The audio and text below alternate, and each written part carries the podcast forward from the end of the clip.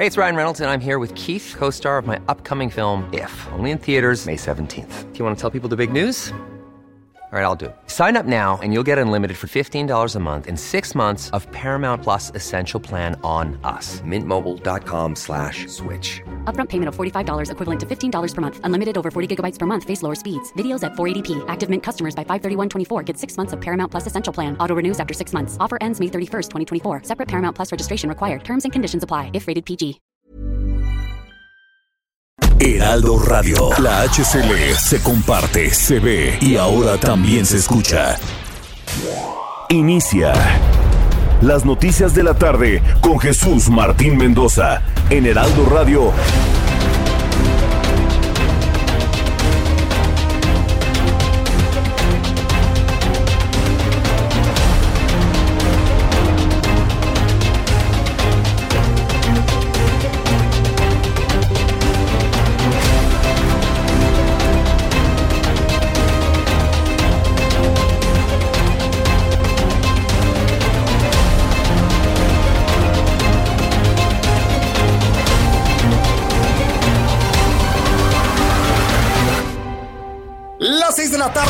Hora del centro de la República Mexicana. Bienvenidos, muy buenas tardes. Estamos iniciando el Heraldo Radio con su servidor Jesús Martín Mendoza y las noticias como a usted le gusta escucharlas, informarse, con toda esta re- retroalimentación que hemos promovido con el público desde hace muchos años, vamos para 17 años de compañía con usted a esta hora de la tarde. Súbale el volumen a su radio que le tengo un resumen con los asuntos más importantes hasta este momento. En primer lugar, le informo que antes de aceptar la extradición de España a México, el exdirector de Petróleos Mexicanos, Emilio Lozoya, reveló que Oderbrecht pagó 4 millones de dólares para la campaña presidencial del ex presidente Enrique Peña Nieto en 2012 con el conocimiento de Luis Videgaray. Son declaraciones que se están conociendo al margen de la ley. A ver, yo quiero decirle esto. Son declaraciones que se están conociendo al margen de la ley porque no conocemos ningún expediente que se haya abierto para que obren ya estas, estas declaraciones. Son declaraciones meramente mediáticas que está usando la administración del presidente López Obrador con fines electorales, que no quede duda. Todo esto que está sucediendo lo está usando la disque, disque cuarta transformación con objetivo de manchar la imagen de panistas y priistas rumbo a la elección del año 2021. Que quede claro y que se diga como es. Y allá usted, si usted va a permitir este tipo de uso mediático de las cosas. Entonces, esto es muy importante. Independientemente del uso que el presidente López Obrador y sus allegados estén dando de la información que está emanando de Emilio Lozoya, lo que es claro es que está completamente fuera de norma lo que estamos conociendo, porque no ha declarado ante un juez Emilio Lozoya, porque no se ha abierto una indagatoria, porque no se tienen todos los elementos para ello ni siquiera conocemos la documentación en la cual este hombre se ha adherido a lo de testigo colaborador. Que en realidad un testigo colaborador no es otra cosa que un traidor a quienes lo apoyaron en su momento, hay que decirlo también como es. Entonces, bueno, que se diga, que se diga fuerte. No hay una legalidad en cuanto a este flujo de informaciones que hoy se dieron a conocer en un periódico y que bueno, pues han empezado a correr por todos lados. Así lo ven inclusive los juristas. ¿En dónde surge la necesidad de dar a conocer o mediatizar este tipo de información? Se está violentando el debido proceso. No le, eh, se, menciona como culpables a integrantes del Partido Acción Nacional sin darles la posibilidad de que se defiendan. Es como si a usted su vecino lo acusara de robo. Y entonces ya entre todos los vecinos usted es un ladrón sin ni siquiera tener la posibilidad de defenderse. Eso es lo que está pasando con el caso Lozoya. Para que usted lo entienda, es como si a usted un vecino lo acusara de ladrón. Y usted sin siquiera saber, ni siquiera le avisaron. Ah, bueno, pues eso mismo está ocurriendo. Estamos ante una venganza de Emilio Lozoya, quienes lo dejaron solos disfrazado de justicia. Es increíble lo que está pasando en México y que todavía haya alguien que se trague el cuento de que, ay, están cazando peces gordos. Ajá. Más al, ratito le voy a tener todos los detalles de lo que se conoció el día de hoy y eh, por supuesto estoy leyendo sus comentarios y opiniones a esto. Mientras tanto, la Fiscalía Federal de los Estados Unidos anunció que presentará kilos de cocaína y heroína Comisaron cuando Genaro García Luna el secretario de Seguridad Pública de México. El Departamento de Justicia dice que es evidencia en contra de quien fuera secretario federal en el sexenio de Felipe Calderón. Qué cosa más extraña. Porque cuando se decomisa la droga, ¿qué se hace con la droga? No se guarda, se destruye. Ahora resulta que después de tantos años la mantienen guardada. No, no, no. A ver, Culpable usted si cree este tipo de noticias que le estoy transmitiendo. Yo por objeción de conciencia tengo que hacer estas aclaraciones. Cuando se decomisa droga, se destruye inmediatamente. ¿A poco la tenían guardada desde entonces? Cosa que no cuadra, ¿verdad? Por supuesto que no cuadra. Otra noticia, durante la visita del presidente a Oaxaca, el secretario de la Defensa Nacional, Luis Crescencio Sandoval, resaltó que 10 municipios concentran la incidencia delictiva, donde destacan la capital Oaxaca, Tustepec, Juchitán, además de la cuenca de Papaloapan, de Valles Centrales, y la parte del Istmo. Esto fue lo que dijo Luis Crescencio Sandoval, secretario, general secretario de la Defensa Nacional los municipios de mayor incidencia delictiva. Ubicamos 10 eh, eh, municipios con presencia delictiva, eh, los tres primeros con una presencia mayor sería Oaxaca, Tustepec y Juchitán. Ahí es donde, donde se, se concentra la parte delictiva. Pero también podemos ver aquí en el mapa tres áreas muy, muy identificadas. La cuenca del Papaloapan, la parte de valles centrales y en la parte del Istmo, en donde están los delitos eh, con mayor número de incidencia. Bueno, pues eso es lo que comentó el general secretario de la Defensa Nacional en 10 municipios de Oaxaca. ¿Alguien recuerda cuántos municipios tiene Oaxaca? 550. Entonces, digo, yo, yo, entiendo que son los más importantes en función de la población y demás, y que hay municipios en Oaxaca que podrían ser una mera ranchería o lo que sería una cuadra aquí en la Ciudad de México. Pero hay 500, más de 500 municipios en Oaxaca. Tampoco perdamos la proporción de las cosas. También informo que el presidente de este país insiste en que el tema del cubrebocas, hoy de manera, y esto lo digo yo, ¿eh? de manera totalmente irresponsable, lanzó el mensaje de no usar el cubrebocas. Fíjese nada más, yo, así, aquí me quiero detener, ¿eh? En esta información no le haga caso al presidente. Que él no use el cubrebocas como una decisión personal. Que no use el cubrebocas López Obrador por decisión personal, pero no siga lo que está diciendo. Es una irresponsabilidad total. ¿Sabe cuántas personas, al escuchar al presidente que no usa cubrebocas, no lo van a usar y por no usarlo se van a contagiar y algunos van a morir? Ah, eso es una responsabilidad criminal indirecta, completamente.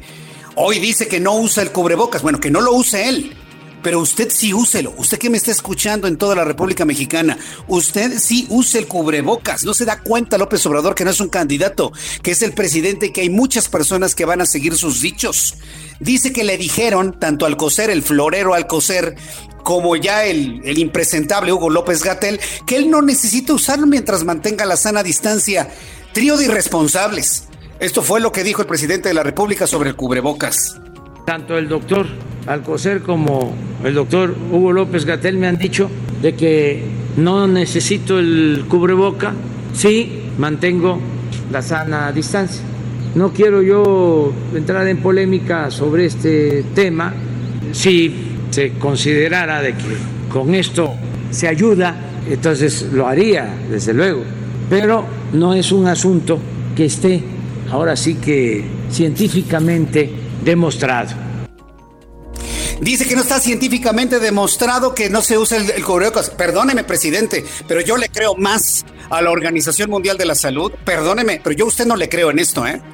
Y muchos mexicanos no le creemos en esto. Perdón, pero usted no es ningún científico y además sus colaboradores lo están engañando. El cubrebocas es necesario, lo han planteado países en desarrollo y países que tienen mucho menos muertos y mucho menos eh, contagiados que nuestro país. Entonces, yo sí le quiero eh, decir, por favor, es objeción de conciencia. Yo no puedo ser un comunicador que nada más presente un asunto que va a implicar contagios y muertes a personas quienes hagan lo mismo. Yo sí le quiero pedir a usted que use el cubrebocas, úselo, no le pasa nada, pero sí le puede evitar que se contagie del coronavirus y que muera eventualmente. Entonces, por favor, use el cubrebocas. Esta es una decisión personal de una persona que no ha podido entender ni aceptar la peligrosidad de la pandemia de COVID-19 en el mundo. Entonces, planteado esto en el resumen de noticias y al ratito vamos a insistir con este asunto. Mientras tanto, en sesión extraordinaria, el Pleno del Congreso de la Ciudad de México aprobó el dictamen que tipifica con dos y hasta cinco años de prisión para quien obligue o practique las llamadas terapias de conversión, práctica que pretende curar la homosexualidad. Esto es lo que ha aprobado el Congreso de la Ciudad de México. También le informo que de acuerdo con el Instituto Nacional de Estadística y Geografía, la baja en el indicador global de actividad económica, el IGAE, durante mayo fue del orden del 21.6% en comparación con el 2019. Este resultado es la caída más profunda desde 1994. En las noticias internacionales, conozca aquí en el Heraldo Radio que un hospital de Lyon, Francia, está probando una nueva máquina que permite a los pacientes respirar dentro de un tubo para ver si tienen COVID-19 en cuestión de segundos. Es decir, una, un mecanismo diagnóstico que determina la capacidad pulmonar de la persona y con esto inferir la posibilidad de una afección viral a nivel pulmonar y que podría ser, claro, en la mayoría de los casos, el virus SARS-CoV-2 que evita precisamente que se incremente o hace disminuir, mejor dicho, la saturación de oxígeno para las personas que también le informo que la Organización Mundial de la Salud dijo que entre el 50 y el 60% de la población mundial tendrá que ser inmune al coronavirus para que exista lo que se conoce como inmunidad de grupo. Sigue insistiendo la Organización Mundial de la Salud. Por lo pronto, use cubrebocas.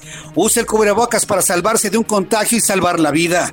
También le informo que debido a la crisis sanitaria por el COVID-19, la Fórmula 1 canceló el Gran Premio de México este año y lo pospuso para 2021. Han informado los organizadores y las autoridades de la máxima categoría. No habrá Gran Premio de México en octubre, se acabó. Pero no por una decisión política, se acabó porque el COVID no permite que se realice esta gran competición automovilística en nuestro país. Son las 6 de la tarde con 10 minutos hora del centro de la República Mexicana. Ante la falta de un liderazgo desde el Ejecutivo para decir hay que usar el cubrebocas para salvar la vida, entonces vamos a tomar ese liderazgo entre nosotros. Le estoy pidiendo que en este momento utilice el cubrebocas bajo cualquier situación bajo cualquier circunstancia, utilice el cubrebocas. Lo van a ayudar a usted a evitar contagios y a salvar la vida. Utilice el cubrebocas. Es nuestro llamado ante los irresponsables llamados de no usarlo. Yo le invito a que lo use. Lo use. No hagamos caso a llamados irresponsables use el cubrebocas. Está comprobado científicamente que ayuda entre un 50 y un 90%, dependiendo la calidad del cubrebocas, a evitar contagios de COVID-19. Vamos con nuestros corresponsales en la República Mexicana. Carlos Juárez, corresponsal en Tampico. Adelante, Carlos. Hola, ¿qué tal? Muy buenas tardes, un gusto saludarte a ti a todo tu auditorio. Te comento que durante la mañana de este viernes se confirmó la muerte de Úrsula Mujica Obrador, quien es identificada como prima hermana del presidente Andrés Manuel López Obrador. Lo anterior debido a las complicaciones médicas generadas por el COVID-19. Ella estaba internada desde hace dos semanas en la clínica de Listo, ubicada sobre la Avenida Ejército Mexicano, aquí en Tampico, Tamaulipas. Cabe mencionar que incluso algunos personajes de la política eh, llegar a la cuarta transformación, tales como el diputado Erasmo González Robledo, así como el senador Américo Villarreal, han demostrado sus condolencias. Cabe señalar que Úrsula Mujica, apenas el pasado inicio de mes de julio, había felicitado al presidente Andrés Manuel López Obrador por el triunfo electoral del 2018. Hay que mencionar también, Jesús, que junto con ella murieron un hijo y también el esposo de Úrsula Mujica. Gracias por la información, Carlos Juárez. Al pendiente con los detalles. Hasta luego. Atahualpa Garibay es nuestro en Tijuana. Adelante, Atahualpa. Buenas tardes, Jesús Martín. Buenas tardes al auditorio para informar que la patrulla fronteriza del sector de San Diego reporta más de 35 mil detenciones de migrantes tan solo en el sur de California y también lanza un, una alerta a quienes aspiren a cruzar ilegalmente a los Estados Unidos por la zona montañosa de California, ya que se han incrementado las temperaturas de una forma dramática, alcanzan de 48 a 50 grados el calor y esto ha eh, también provocado que si aumenten los rescates por parte de los elementos de la patrulla fronteriza, un equipo especial de la Border Patrol ha rescatado a más de 37 grupos de migrantes que han quedado varados en las montañas, que han sido abandonados a su suerte por los traficantes de ilegales conocidos como polleros. Los migrantes han sucumbido al cansancio y a la deshidratación y han tenido que ser rescatados con equipo especial e incluso por la vía aérea con el uso de helicópteros de labor del Patrol. Recientemente una mujer grave tuvo que ser trasladada a un hospital de San Diego, es lo que reporta Aaron Heike, jefe del sector de la patrulla fronteriza en San Diego, así que es un llamado a los migrantes para no tratar de cruzar por la zona montañosa por las altas temperaturas, el peligro que representa para su vida. Correcto, muchas gracias por la información, Atahualpa. Un saludo. Ah, saludos, que te vaya muy bien. Más tarde platicaré con Gabriela Montejano, nuestra corresponsal en Guanajuato. Han detenido a un tipo que lo apodan el Mamey. Según esto, este tipo, el Mamey, es un gatillero de El Marro. Entonces le voy a tener todos los detalles de todo esto más adelante aquí en el Heraldo. Vamos con nuestros compañeros reporteros urbanos, periodistas especializados en información de ciudad. Alan Rodríguez, ¿en qué zona de la ciudad te encuentras? Adelante. Jesús Martín, excelente tarde, Avenida Revolución, entre Barranca del Muerto y la Avenida Altavista. En estos momentos, esta tarde presenta asentamientos que complican su camino con dirección hacia la zona de San Ángel. En el sentido contrario, desde Loreto hasta la esquina de Molinos, el avance es mejor. Tome en consideración que el circuito interior presenta carga en dirección al aeropuerto a partir de Río Mississippi y hasta el cruce con Ricardo Flores Magón. Misma eh, avenida, circuito interior con dirección al sur, entre Gutenberg y Reforma presenta avance lento en carriles centrales. Es el reporte Jesús Martín, tarde de vialidad complicada en la Ciudad de México. Muchas gracias por la información, Alan. Estamos al pendiente. Buena tarde. Eh, estamos al pendiente y bueno, pues ya tenemos prácticamente una normalización de actividades en la Ciudad de México. Cuídese, por favor, se puede contagiar de COVID. Utilice el cubrebocas. Gerardo Galicia, adelante, te escuchamos. ¿En qué zona de la ciudad te encuentras? En el centro histórico de la Ciudad de México, Jesús Martín, excelente tarde. Tenemos reporte para nuestros amigos que van a utilizar Avenida 20 de Noviembre. Por supuesto, la recomendación es quedarse en casa, pero si necesitan llegar hasta este punto, ya lo pueden hacer sobre la Avenida 20 de Noviembre, si es opción. El avance que van a encontrar es bastante, bastante rápido. El circuito del Zócalo está parcialmente abierto, está eh, únicamente cerrado entre eh, las oficinas de gobierno de la Ciudad de México, Palacio Nacional y Catedral, el resto está abierto y se puede llegar hasta la zona de la calle Monte de Piedad, únicamente hay que hacerlo con precaución, tenemos a muchísimas personas caminando en el centro histórico, a pesar de que la Ciudad de México continúa en el semáforo naranja, son muchísimos, cientos de personas que llegan hasta este punto para poderse tomar una foto, para pasear, incluso turistas, así que habrá que tomarlo en cuenta y manejar con mucha precaución. Y por lo pronto, el reporte. Gracias por la información, Gerardo Galicia. Hasta luego. Hasta luego. Vamos con Augusto Atempa, quien nos tiene más información. Adelante, Augusto. En, unos instantes vamos a estar en contacto con el compañero Augusto Atempa, como ya le decía, situación normalizada ya en muchas partes de la República Mexicana. Por favor, ande con mucho cuidado, no haga caso de los llamados de que los cubrebocas no sirven. Es una recomendación muy mal intencionada, hay una muy mala intención en ese tipo de llamados. Claro que sirven los cubrebocas, le han ayudado a salvar la vida a millones de personas en todo el planeta. Utilice su cubrebocas. Augusto Atempa, adelante, te escuchamos. Jesús Martín, nosotros recorrimos la zona del sur de la ciudad, sobre todo periférico. En estos momentos hay muy buen avance para todos aquellos que van hacia la zona de Xochimilco, utilizando los carriles centrales. Y en sentido contrario, para aquellos que van hacia, la zona de Chapultepec, también encontrarán muy buen desplazamiento. Hay un pequeño percance a la zona de Perisur, pero esto está afectando solamente los carriles laterales. Pasando este punto, la circulación mejora favorablemente. Por lo pronto, es la información que yo te tengo. Muchas gracias por la información, Augusto Atempa. Muy buenas tardes. Hasta luego, muy buenas tardes. Así todos nuestros compañeros reporteros, corresponsales, todos listos con la información más importante de este día. Son las 6 de la tarde con 17 minutos, hora del centro de la República Mexicana. Vamos a revisar lo que sucedía un día como hoy, 24 de julio, en México, el mundo y la historia. Como todos los días, Abraham Arreola.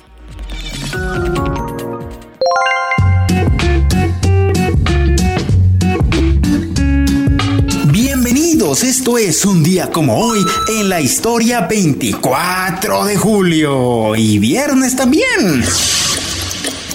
1823, Chile declara la abolición de la esclavitud y así se convierte en el segundo país de América, después de Argentina, que libera a los esclavos.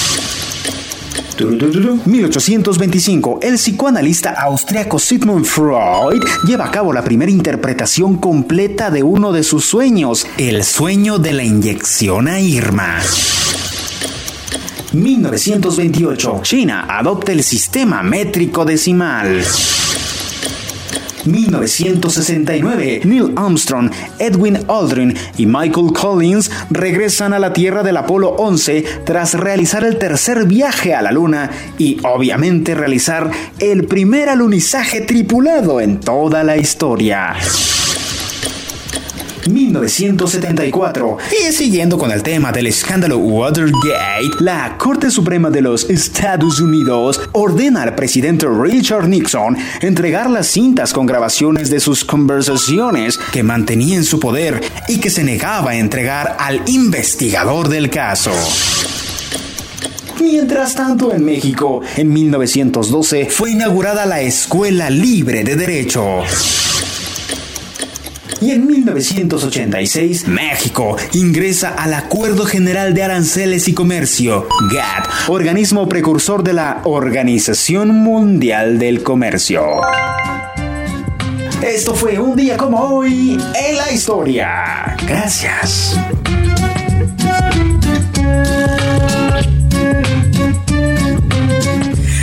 Gracias, Abraham Arreola, por tus eh, recuerdos históricos en un día como hoy, 24 de julio. Todos los días, Abraham Arreola. Y a ratito le voy a hacer una recomendación porque Abraham Arreola es, es un artista.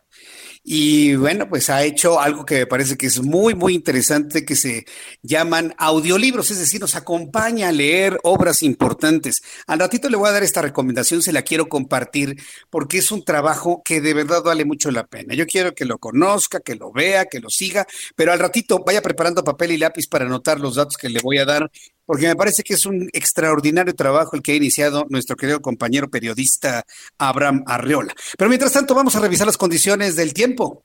Ya estamos viendo cómo la capital de la República se empieza a nublar. Dice el Servicio Meteorológico Nacional que durante esta noche y madrugada las bandas nubosas de la tormenta tropical Hanna, ya vamos en la, en, la H en cuanto a los nombres de los sistemas tropicales. Hanna va a ocasionar lluvias muy fuertes en Coahuila, intensas en Nuevo León y en Tamaulipas. Durante esta noche y madrugada, el cerro de la tormenta tropical el centro de la tormenta tropical Hanna continuará desplazándose sobre la porción noroeste del Golfo de México. Sus bandas nubosas incrementan la probabilidad de lluvias puntuales intensas en Nuevo León y en Tamaulipas, además de lluvias fuertes en Coahuila. Se pronostican rachas de viento fuertes, 60 kilómetros por hora se piensa, y olas que alcancen hasta los 3 metros de altura en las costas de Tamaulipas. Observo también el tránsito de la onda tropical número 20, recorre el occidente del país, provoca lluvias en Jalisco, en Colima, Michoacán y el estado de Guerrero. Cana de baja presión en el noroeste, occidente y sureste de México, interacción con el ingreso de humedad proveniente del Océano Pacífico y el Golfo de México y divergencia en la atmósfera super ya con estos elementos eh, le doy a conocer el pronóstico del tiempo para las siguientes ciudades. Me da mucho gusto saludar a todos los amigos que nos escuchan en el norte del país, en el norte de la República Mexicana, que están muy atentos de las condiciones climáticas. Informarles que en, en Monterrey, Nuevo León, bueno, pues va a bajar la temperatura significativamente por la llegada de estos sistemas ciclónicos. La temperatura mínima estará en 17 en Monterrey, la temperatura máxima para mañana en 29. Amigos de Guadalajara, Jalisco, temperatura mínima para el día de mañana 22, la máxima estará en 30. Y aquí en la capital de la República, el termómetro ha bajado dramáticamente de cuando empezamos el programa, que estábamos en 24 grados, a 20 en este momento. La mínima mañana al amanecer estará en 13 grados y la máxima para mañana 24 grados Celsius.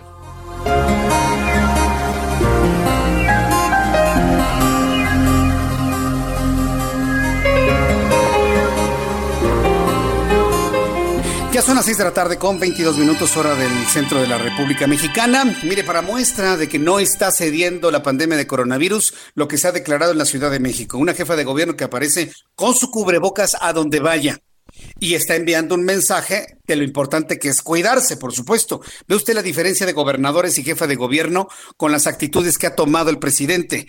Carlos Navarro nos informa sobre ocupación de camas en la Ciudad de México. Adelante, Carlos. Buenas tardes, Jesús Martín. Te saludo con gusto a ti al auditorio. Bien, la Ciudad de México está más cerca de regresar al rojo que avanzar al amarillo en el semáforo epidemiológico. Que, lo, que la coloque en el naranja en la siguiente semana del 27 de julio al 2 de junio. La jefa de gobierno Claudia Sheinbaum reconoció que los últimos cinco días ha habido un ascenso en el número de hospitalizados no intubados por COVID-19 y es que el domingo pasado se tuvo registro de 2.497 pacientes en estas condiciones, mientras que a la fecha ya hay 2.647. Escuchemos. Pero lo cierto es que en los últimos días el cambio de tendencia de ir reduciendo a comenzar a subir nuevamente el número de camas en los hospitales, pues cambia, eh, la, eh, aleja la posibilidad del semáforo amarillo en la ciudad. Es por ello la, que advirtió la jefa de gobierno que un aumento de 412 camas, estamos a 412 camas para regresar al rojo. Esto aumento si se da en la zona metropolitana del Valle de México, Jesús Martín, podría regresar al rojo la Ciudad de México. Entonces estarán esperando esta semana, esta semana estará en naranja la Ciudad de México, pero si se aumentan 412 camas en la, en la Ciudad de México y el Estado de México, la zona metropolitana, se va a regresar al rojo y por tres semanas. Así es que una recomendación, cuidarse. Muchas gracias por la información, Carlos. Hasta luego, buena tarde. Voy a los mensajes y regreso enseguida con esta misma información. Escuchas a Jesús Martín Mendoza con las noticias de la tarde por Heraldo Radio, una estación de Heraldo Media Group. Heraldo Radio.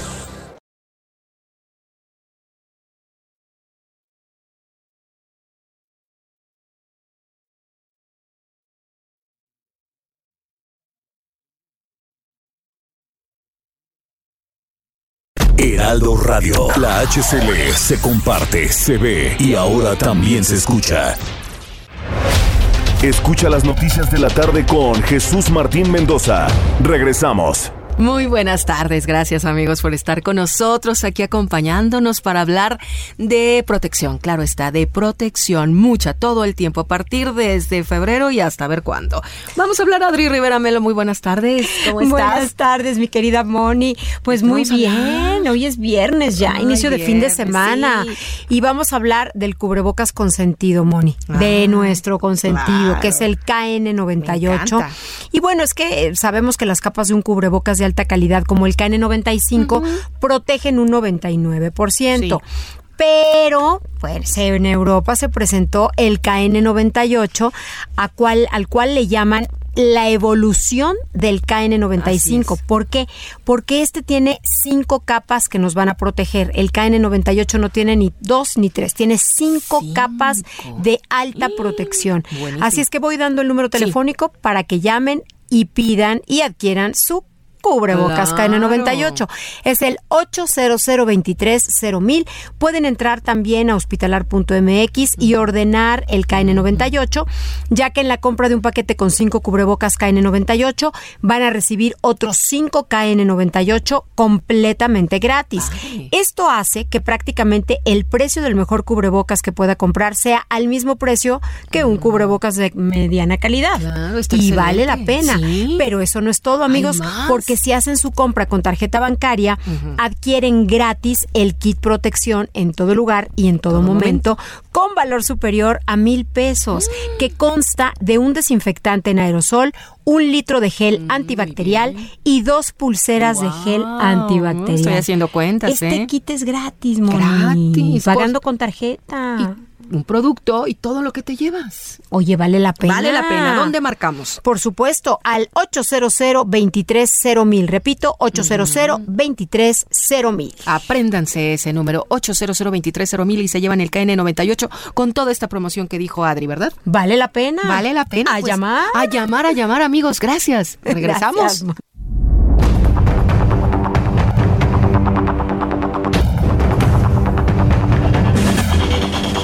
las 6 de la tarde con 32 minutos hora del centro de la República Mexicana. Ayúdeme con esta gran campaña para usar el cubrebocas.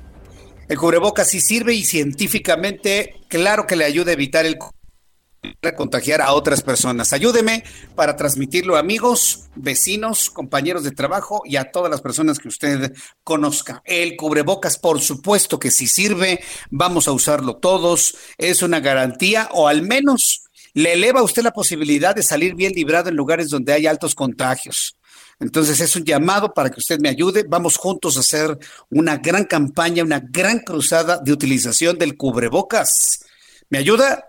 Dígame usted si me va a ayudar o no. Le, invito para que me escriba a través de nuestra cuenta de YouTube, Jesús Martín MX, que es nuestra forma de, contacto y de retroalimentación. A través de YouTube, dígame si cuento con usted para ir permeando esta idea de sí utilizar el cubrebocas. Es que el presidente, déjelo que haga su vida. Es que Alcocer, déjelo, pobrecito. Es que Hugo López Gatel, él quiere hacerle la barba al presidente. Lo que digan ellos tres no importa. Usted y yo vamos a utilizar nuestro cubrebocas y yo le pido que me ayude. Vamos todos juntos a hacerlo. Usted que me escucha en la radio en toda la República Mexicana, vamos juntos a hacer una gran campaña para salvar vidas, para protegernos más usando un cubrebocas. Vamos a otro de los asuntos que tienen que ver con eh, Emilio Lozoya. Fíjese que el, el tema de Emilio Lozoya ha empezado a tener un giro, un giro muy extraño un giro muy extraño en el cual, bueno, se evidencia, queda en evidencia pues eh, el, el, la violación al debido proceso. Porque si usted tiene un colaborador, tiene que ir ante un juez y ese juez tiene que abrir un expediente y en función de ese expediente hacer declaraciones. No, Emilio lo que soy a lo que está haciendo es mediatizar cartas. Mediatizar cartas que no tienen ningún valor legal, en donde pues ya supimos cuál es la idea. Empezó a acusar a todos los panistas Tengan o no tengan responsabilidad, yo creo que los panistas están obligados a defenderse, a levantar la mano y decir si es verdad o no es verdad, aunque ellos van a tener que demostrar la culpabilidad. Recuerde que todos son inocentes hasta demostrarse lo contrario. Pero para como es la justicia en México, pues ya les rayaron la, la, la, la imagen ya más de uno, más de un Chairo, ya dicen que son completamente corruptos nada más porque lo escribió Emilio Lozoya, que pasó de ser un integrante de la gran corrupción en México a ser un verdadero soplón, a ser un soplón malintencionado aparte. ¿eh? Un periódico, un periódico de circulación nacional publica eh, esta información que, insisto, yo creo que raya en, en la violación al debido proceso. Pero antes de ser extraditado a México, Emilio Lozoya uh, hizo un par de declaraciones que han puesto en la mira a Luis Videgaray y otros colaboradores del expresidente Enrique Peña Nieto. En una carta, más no una declaración ante un juez, en una carta, y lo subrayo para que vea usted lo irregular de este asunto, en una carta, de acuerdo con la información proporcionada por Lozoya al gobierno actual, el eh, en el caso de los pagos de Oderbrecht, ya con Peña Nieto, era presidente, la empresa brasileña desembolsó 6 millones de dólares para beneficiarse con contratos y para que dispusiera de una parte para sobornar a legisladores y garantizar la aprobación de la reforma energética en 2014. Vamos, vamos pensando vamos pensando que efectivamente todo esto es, real, vamos pensando que todo esto es, es, real. Evidentemente, quien acusa tiene que comprobar. ¿Sí? Imagínense que se desenvolvieron 6 millones de dólares para sobornar a los, a los legisladores. Los legisladores tendrían que eh, en ese momento decir, oigan, espérenme, vamos a un juicio, ¿no? Que me comprueben los dichos para yo poderme defender. El enlace designado por la presidencia es la priista, era el priista David Penchina, entonces presidente de la Comisión de Energía del Senado. Asimismo, trascendió que el exdirector de Petróleos Mexicanos, quien es testigo protegido o testigo colaborador, es más preciso ese término, eh, informó que pagó sobornos por un monto de 52 millones 380 mil pesos a legisladores del PAN para que aprobaran las reformas del Pacto por México. Y entre ellos, ¿quién cree que encabeza la lista? Pues claro, Ricardo Anaya, por supuesto. Y cuando uno lee esto, dice, no, bueno, pues sí. A mí, mire, independientemente de todo esto, ¿sí? De que ellos le comprueben a los susodichos sus hechos, lo que me parece es que se ha estado violentando el debido proceso. Y entonces, ¿en qué momento se va a caer toda esta denuncia en contra del propio Emilio Lozoya y las declaraciones que se están haciendo si se violenta el debido proceso? Pero bueno, voy a dejar este caso hasta aquí. Hay más sobre el asunto de Emilio Lozoya, porque antes quiero conversar en estos momentos, súbale el volumen a su radio, con Jacob Polemski. Es la secretaria general del partido Movimiento de Regeneración Nacional. Jacob Polemski, me da mucho gusto saludarla. Bienvenida, muy buenas tardes. Buenas tardes, Jesús. A mí también me da mucho gusto saludarte a ti y a todo tu auditorio. Precisamente, estoy hablando de, lo, de cómo se pueden caer los casos cuando se violenta el debido proceso. Y en el caso de, usted, el Tribunal Electoral del Poder Judicial eh, eh, eh, Electoral revoca la amonestación pública a usted, a Jacob Polemski. ¿Cómo considera esto? ¿Un triunfo, una victoria, justicia? ¿Cómo, es esto? Platíquenos, por favor. Yo creo que era lo correcto. Efectivamente, era una aberración. de repente nada más me dicen que me van a, me van a hacer una amonestación pública Veo que el tema además era como de hace un año y meses, no sé si un año o dos meses, y que el que había metido la impugnación, pues supongo que se dio cuenta que estaba en un error y, y ¿cómo se dice cuando quitas la impugnación? Este, y se desistió. Entonces, él mismo, cuando le dieron supuestamente la razón y dicen que me iban a hacer una amonestación pública, él mismo dice, bueno, pero si yo me desistí, si esto tiene más de un año, ya no tiene ni razón de ser ni sentido. Entonces, y a mí no me habían ni citado ni me habían dicho de qué se trataba, nada, nada más de repente, pues ya que te voy a hacer una. Cuando de verdad, pues primero es que tiene que haber, como tú bien dices, el debido proceso. En todos los casos lo dice nuestra constitución y así debe de ser. Y por otra parte, pues están buscando sacar del cajón o a ver de dónde algo con, para buscar una excusa para, para supuestamente amonestarme pero inclusive hay una gradualidad, primero te tendrían que llamar, dar el debido proceso y en un momento pues una amonestación privada, luego ya sigue la amonestación pública, pero a mí ni me citaron ni me informaron de qué se trataba nada y ahora amonestación pública. Claro que presenté eh, una, una impugnación porque era absolutamente ilegal, injusto, incorrecto, aberrante por todos lados. Sí, ah, bueno, ¿y va usted a pedir algún tipo de reparación del daño moral, Jacob? Fíjate que he estado tan ocupada que no he podido ni siquiera subirlo a las redes, cosa que quiero hacer porque efectivamente te hace un tremendo daño que la gente lea y crea este tipo de cosas, que hiciste algo mal, que hiciste algo incorrecto y demás. Y porque cuando la Comisión de Honestidad y Justicia saca una cosa de este tipo, este, todavía no resuelve, todavía no hace la amonestación, pero ya hizo una gran difusión del tema, lo que te hace quedar este, pues muy mal, y luego cuando le corrigen la plana no es capaz de hacer el mínimo comentario para decir, perdón, nos equivocamos, ¿no? Fue un error. Entonces yo he querido, este, digo, bueno, voy a subirlo a las redes, el, el tema de, pues, de cómo la, la resolución de la sala superior, pero no me han dejado ni respirar. Hace un ratito me estaban mandando varios compañeros una nueva campaña que traen ahora que creo que le han gastado muchísimo dinero, este, para, para pegarme, hacen muy bien musicalizada, todo muy bien armada, y luego lees el supuesto reparto, y entonces te dicen que, este, que, no me acuerdo, este, hace cuenta, diseño, eh, Peña Nieto, no sé qué, prianista, no toda una cantidad de tonterías, ¿no? Entonces dices, bueno, de verdad, ¿por qué no saben eh, competir limpiamente y que sean sus resultados de cada quien los que hablen por cada quien. ¿Por qué hacen campañas sociales y hasta gastan tanto dinero en ello unos y otros? Es algo de veras. Entonces, sí te mantienen entretenido, no dejándote eh, hacer lo que tienes que hacer, como es pedir la disculpa o la aclaración para este tipo de cosas. Pero bueno, yo creo que este tipo de situaciones se van cayendo solas. Correcto. Ahora bien, eh, eh, la, la, situación dentro del Movimiento de Regeneración Nacional es muy, muy, muy singular. Inclusive ya hay disidencia en contra de Alfonso Ramírez Cuellar y hay integrantes de Morena que quieren el regreso de Jacob Polensky a la presidencia de ese partido político. La buscaría nuevamente, haría lo posible por regresar. ¿Qué planes hay en ese sentido, Jacob? Pues mira, eh, Jesús, yo te diría primero que no me he ido de Morena bajo ninguna circunstancia. Yo soy secretaria general electa eh, por una mayoría muy importante en, en, el en el mismo Congreso en el que se eligió como presidente Andrés Manuel López Obrador, y de acuerdo a lo que dice nuestro estatuto, pues yo quedé en funciones en el momento que el, presidente, el presidente de la República pidió licencia. Entonces, eh, pues yo lo único que he hecho es trabajar y trabajar muy fuerte y dar resultados. Y siempre digo, bueno, pues que me, que me califiquen por mis resultados. Pero eh, de repente llega Ramírez Cuellar sale con que va a hacerme una auditoría a mi gestión.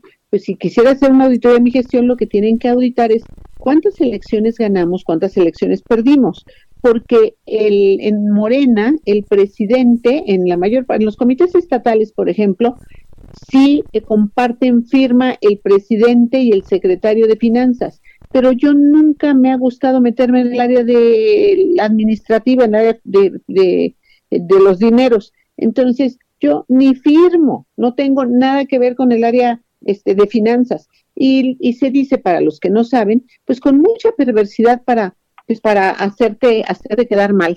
Pero no solo ha hecho eso, fíjate, y yo creo que ahora entiendo por qué están quejándose la mayor parte de los militantes.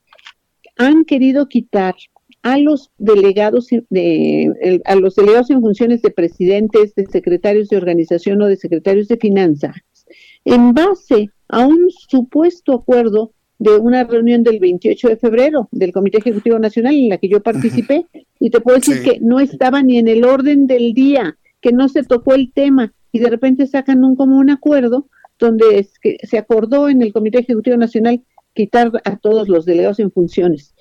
Mal, este, de verdad mal fundamentado, mal todo, pero además ilegalmente. Entonces, claro que todo el mundo se está defendiendo, todo el mundo está enojado, y tú dices, no se vale, estamos, somos un partido pues que está eh, muy joven, que ha logrado grandes triunfos, que está en construcción, y no se vale que vengan a meter la cizaña, este, el, trabajo sucio, y todas esas costumbres que quieren traer, pues no sé, de otro, de otro partido, y que es exactamente por lo que se creó Morena, para ser diferente a todo eso.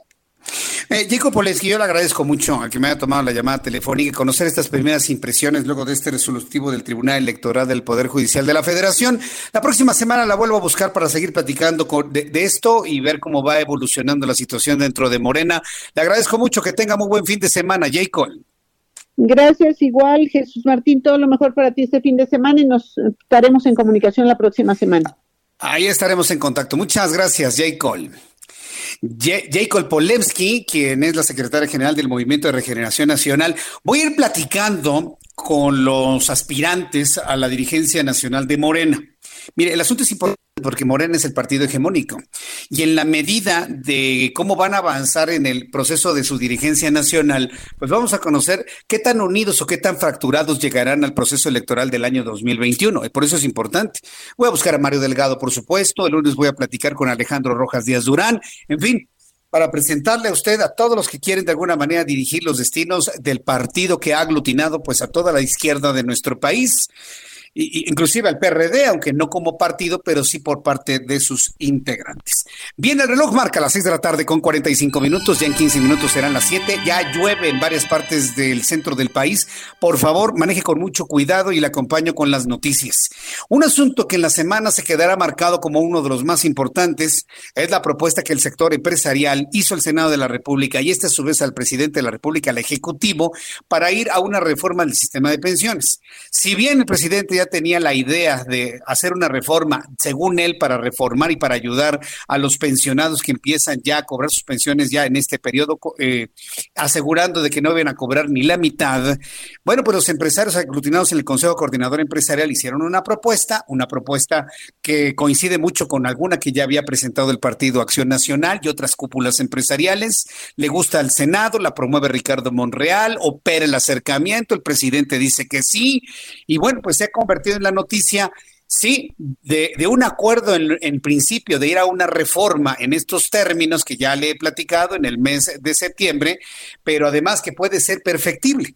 Tengo la línea telefónica Virginia Ríos, que es tesorera de la Coparmex en Ciudad de México, a quien yo le agradezco estos minutos de contacto con el público de El Heraldo Radio. Estimada Virginia Ríos, gracias por tomar nuestra llamada. Muy buenas tardes. Gracias, Jesús Martín. Buenas tardes. Una primera impresión de la propuesta que se presentó en una conferencia matutina, producto de una necesidad del gobierno de ir a una reforma al sistema de pensiones propuesta por los empresarios. La Coparmex en Ciudad de México, ¿cómo ve la propuesta? Eh, bien, la vemos bien porque fue un consenso con el sector empresarial, eh, Coparmex Nacional, eh, conjuntamente con los otros eh, cámaras y organismos integrantes del Consejo Coordinador Empresarial. por supuesto, hay muchos pequeños empresarios que sienten que va a afectar en sus finanzas, pero hay que analizarla adecuadamente. Además, esta es la propuesta, no es exactamente cómo va a quedar porque sabemos que tiene que pasar por las cámaras y que se le va a hacer, se le van a hacer algunas modificaciones. eh, evidentemente va a tener que cambiar. Y un asunto que he notado en el cual, bueno, pues, no lo han aplaudido mucho, es el asunto de las comisiones que van a cobrar las administradoras de fondos de ahorro para el retiro. Toparlas a 0.7% podría darle la posibilidad de supervivencia a las mismas Afores. ¿Cómo lo ven ustedes en Comparmex Ciudad de México? Vemos que sí es factible que, se, que con esta disminución de las comisiones las Afores continúen. Para ellas sigue siendo atractivo, aunque ya por lo que se ve en la propuesta, solamente se van a ocupar de mínimos recursos de los trabajadores, los que tengan más ingresos, pero eh, no de todo el total de los de las, los ahorros para el retiro de los que tienen más ingresos. Entonces, sí, la idea es que no desaparezcan, porque esto tal vez podría haber sido mucho más costoso que desaparecer las AFORES. Se seguirá el mismo esquema que tenemos actualmente, pero con algunas modificaciones para que otra institución sea quien maneje los recursos de los que tienen menos ingresos, hasta cuatro o más, podríamos decir. Eh, ahora, por ejemplo, en el caso del incremento de las aportaciones de los patrones de 5.15 a casi 14%, todas las empresas, las empresas de Coparmex en Ciudad de México, estarán en posibilidad, sobre todo después de esta pandemia de COVID-19, están en posibilidad de incrementar la aportación patronal, porque ese incremento va completito a cargo del sector empresarial y la iniciativa privada. ¿Ustedes cómo lo ven, Virginia Ríos? Gracias, eh, Martín.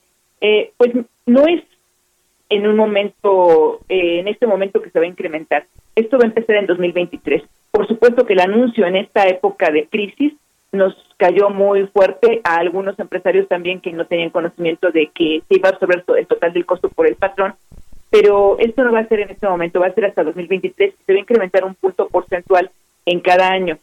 Para mi gusto, debería haber sido también una parte para el trabajador, aunque sea una mínima parte obligatoria porque lo que se tiene contemplado que los trabajadores aporten es voluntario. Si el trabajador no quiere, hace su escrito y el patrón le deja de descontar esas aportaciones voluntarias. Debe que sea una mínima parte obligatoria para que el trabajador también sepa que le cuesta eh, tener un mejor retiro. Bien, pues eh, yo le quiero agradecer mucho, Virginia Ríos, el que me haya hecho estas consideraciones sobre, sobre esta propuesta. Tiene usted toda la razón. Lo que se propuso esta semana no será lo que finalmente quede, porque va a entrar un proceso de negociación, de discusión legislativa a partir del mes de septiembre y pues veremos finalmente qué, qué es lo que queda. Pero sí como empresarios y nosotros como ahorradores, impidamos que en el futuro la intención sea enviar recursos de Afores al Banco del Bienestar, como originalmente se había propuesto y que generó una enorme polémica en nuestro país. No permitamos que alguien se adueñe de los ahorros de los trabajadores, Virginia. Yo creo que esto fue precisamente el punto esencial, el que se presentara esta propuesta para ganarle, digamos, a las propuestas que pensaban o que querían que el dinero de los ahorradores se fuera al Banco del Bienestar. Entonces, ya con esto, con esta aceptación, esperemos que eh, surte efectos y que si bien va a ser un costo importante para los empresarios que somos nosotros en este caso, pero que pues también hay que ser solidarios con los trabajadores y algo que es bien importante, a todos los trabajadores que tenemos, pues hay que darlos de alta en el Seguro Social. Eh, mucho se ha rumorado de que esto va a atender a que el trabajador se haga más informal y que los patrones paguen por debajo del agua. Los patrones de Coparmex no hacemos eso. Los patrones de Coparmex sabemos que el trabajador merece tener todas las prestaciones que la ley le otorga. Y lo que tenemos que poner es que las leyes que beneficien a los trabajadores, pues que realmente les hagan conocer sus derechos, porque muchos trabajadores ni siquiera saben qué derechos tienen, tanto de seguridad social como de las afores, como de, de muchas otras cosas. Entonces, lo que tenemos que pugnar es que las leyes están, son perfectibles, pero que los trabajadores no sean abusados, que los trabajadores tengan un salario digno y que tengan una pensión digna. Y que esto, pues, si bien nos va a costar, pero que también veamos la posibilidad de que como patrones puedan hacer esas aportaciones que lo van a hacer deducibles al 100% para impuesto de la renta y que sean otros beneficios a los patrones cumplidos, como los que estamos agrupados en Coparmex. Bien, pues Virginia Ríos, yo le agradezco mucho el que me haya tomado la llamada telefónica. Estamos muy pendientes de todo lo que eh, se informe desde la Coparmex a nivel nacional y en la Ciudad de México. Gracias, Virginia. Muchas gracias, Jesús Martín. Hasta luego, que le vaya muy bien. Hasta luego. Es, eh, es Virginia, eh, Virginia Ríos, tesorera de la Coparmex en la Ciudad de México. Toda esta discusión sobre el asunto de las Afores, podemos decir, no, pues la, propuesta está buena, pero aguas, ¿eh? tampoco nos confiemos de que, haya. ya, vamos a ver qué, qué letras chiquitas le van a poner una vez que entre al legislativo. Pero usted no vaya a permitir, no vayamos a permitir que nuestro dinero se vaya al Banco del Bienestar bajo ninguna circunstancia. Porque sería equivalente a expropiar, como se hizo en el 82, la banca. Entonces, no, no, no, permitamos eso, no seamos apáticos en México. ¿eh? Y desde ahorita yo le digo y le transmito esta serie de mensajes que queden en su mente, no seamos apáticos. Investigue sobre su afore, investigue sobre su dinero, cuánto dinero tiene. Para empezar, investiguen dónde está su dinero de Afore, porque le puedo asegurar que en este momento muchos ni siquiera saben en qué administrador está su dinero. Investíguenlo. En la CONSAR, hay un teléfono en CONSAR en la página de internet donde le dicen dónde está su dinero. Entre usted en contacto con su Afore y le va a decir cuánto tiene para el fondo de ahorro para el retiro y cuánto tiene en su subcuenta de vivienda. Si yo en este momento le pregunto a usted, ¿sabe con qué ley está usted cotizando? ¿Con la del 73 o la del 97? Le puedo asegurar que ni la mitad lo saben. Es decir, ¿qué le quiero transmitir con esto? Que a partir de lo que se informó del día de hoy en esta propuesta de reforma al sistema de pensiones, usted, usted, usted, tú, tú, tú, yo, todos, tenemos la obligación de saber cuánto hemos ahorrado, cuántas semanas hemos cotizado, bajo qué ley estamos inscritos, cuánto tiene de fondo de ahorro para el retiro y cuánto tiene la subcuenta de vivienda. Tenemos la obligación de saberlo, así como sabe cuánto le depositan en su quincena, en su tarjeta de débito. Así, fíjese. Y saber a qué tiene derecho. A partir de hoy, hagamos nuestro ese dinero. Quédese con esto en la mente y platíquelo con su familia y sus amigos. Hagamos nuestro el dinero de nuestro retiro. ¿Cómo? Sabiendo lo que tenemos y en qué afore está. Ese es el primer paso para poder defender el trabajo de tantos años. Ayúdeme a platicarlo con la familia. Voy a ir a los mensajes, regreso con un resumen de noticias, actualizaremos los datos de COVID y mucho más aquí en el Heraldo Radio. Mensajes y regreso. Escuchas a Jesús Martín Mendoza con las noticias de la tarde por Heraldo Radio, una estación de Heraldo Media Group. Heraldo Radio. Heraldo Radio. Escucha las noticias de la tarde con Jesús Martín Mendoza. Regresamos.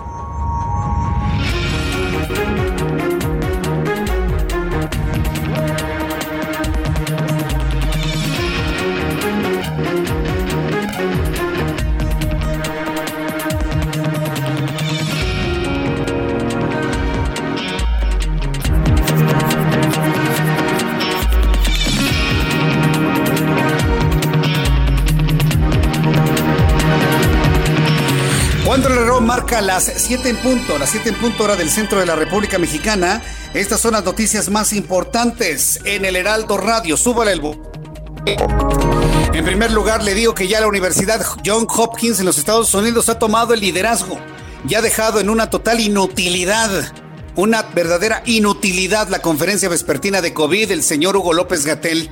Yo le invito a que no pierda su tiempo, mejor escuche el Heraldo Radio, ya tenemos los datos de COVID-19 para México. El día de hoy han subido 7.573 casos de COVID-19 para sumar 378.285. Han subido 737 los muertos, los mexicanos muertos, para sumar 42.645. Estamos a punto de rebasar al Reino Unido. Con estos datos estoy en posibilidad de decirle que el índice de mortalidad en México es de 11.27. Como usted ya sabe estos datos, no pierda su tiempo viendo conferencias inútiles con verdades a medias y mentiras completas. Mejor escuche el Heraldo Radio, aquí ya le voy a dar a conocer esta información en unos instantes más. Vamos a analizar los números, vamos a comentarlos, vamos a hacer la comparación un poco más adelante y sobre todo, vamos a pedirle a usted a que utilice el cobrebocas. Voy a pedirle a usted que utilice el cubrebocas en mi cuenta de Twitter, arroba Jesús Martín. Hemos iniciado un hashtag, usemos cubrebocas MX. Usemos cubrebocas. Eh, usemos cubrebocas. Me parece que es muy importante que empecemos a retuitear de manera masiva Hashtag usemos cubrebocas MX. ¿Por qué MX? Porque es el, llamado para México. Todo el mundo utiliza el cubrebocas en Estados Unidos, en Canadá, los países del primer mundo, presidentes, primeros ministros. Bueno, pues hagamos este llamado masivo. Usemos cubrebocas MX. Le invito para que entre a mi cuenta de Twitter, arroba Jesús Martín MX, y hagamos viral, hagamos viral este llamado. Convirtámoslo en tendencia. Usemos cubrebocas MX. A partir de este momento entre a mi cuenta de Twitter, arroba Jesús Martín MX, para poderlo lograr. En este resumen de noticias, le estoy informando aquí en el Heraldo Radio. En primer lugar, que eh, rechaza a Hugo López Gatel renunciar al cargo. El tipo ya es totalmente irrelevante, totalmente, absolutamente irrelevante. No tiene ni siquiera caso que pierda mi saliva mencionando a este señor. El subsecretario de Salud, Hugo López Gatel, rechazó renunciar a su cargo que actualmente ostenta dentro del gobierno. Afirmó estar comprometido con, con lo que tengo que hacer, no tengo por qué pensar en eso. A su llegada al aeropuerto de la ciudad de Villahermosa, el funcionario federal dijo que no tiene por qué pensar en estos momentos en renunciar. Además, descartó que los recorridos que ha empezado a realizar en algunas entidades del país tengan un interés político electoral, como acusó recientemente la diputada federal Soraya Pérez Munguía. Pobre López Gatel, se le cayó su teatrito, ya nadie le cree, es totalmente irrelevante su conferencia. Le informo que el próximo domingo 26 de julio comenzará la reapertura de las iglesias de manera gradual, responsable y opcional. Los templos que se encuentran en las colonias de alto nivel de contagio señalados por el gobierno de la Ciudad de México con semáforo rojo no reanudarán actividades hasta que las autoridades sanitarias lo determinen. Asimismo, la Arquidiócesis Primada de México reiteró que sigue vigente la advertencia de asistencia a misa y a fiestas religiosas para todas aquellas personas de mayor riesgo de contagio, particularmente adultos mayores, enfermos, mujeres embarazadas y niños. La crisis por la pandemia de coronavirus dejará más de 25 millones de desempleados en Latinoamérica y el Caribe en 2020, pronosticó el vicepresidente del Banco Mundial para la región, Carlos Felipe Jaramillo. Jaramillo para Jaramillo, Latinoamérica nunca vivió una crisis de esta magnitud desde que existen registros históricos. Asimismo, para este año, el Fondo Monetario Internacional pronostica una contracción del Producto Interno Bruto Latinoamericano de 9.4% con una recuperación del 3.7% en 2021. También le informo que el gobierno de Donald Trump, en este resumen de noticias, le informo, manifestó su apoyo al asesor de la Casa Blanca, Chris Liddell, para liderar la Organización para la Cooperación y el Desarrollo Económico, la OCDE, en reemplazo del mexicano José Ángel Gurría. Liddell se desempeña actualmente como adjunto del jefe de gabinete y tiene una extensa experiencia internacional. Líder ocupó antes los cargos, ocupó algunos cargos en esta, en este, en esta posición en una extensa experiencia. Ocupó cargos directivos en Microsoft, en General Motors y es licenciado de la Universidad de Oxford. Y finalmente, en este resumen de noticias, le doy a conocer que entre el 50 y el 60% de la población mundial tendrá que ser inmune al coronavirus para que exista lo que se conoce como inmunidad de rebaño o de grupo, dijo la Organización Mundial de la Salud. La inmunidad del grupo suele lograrse a través de las vacunas y se da cuando la mayoría de la población es inmune a una enfermedad bloqueando su propagación. La científica que los estudios realizados en los países más afectados por la pandemia muestran que solo entre el 5 y el 10% de la población tiene anticuerpos, aunque algunos se alcanzó hasta el 20%.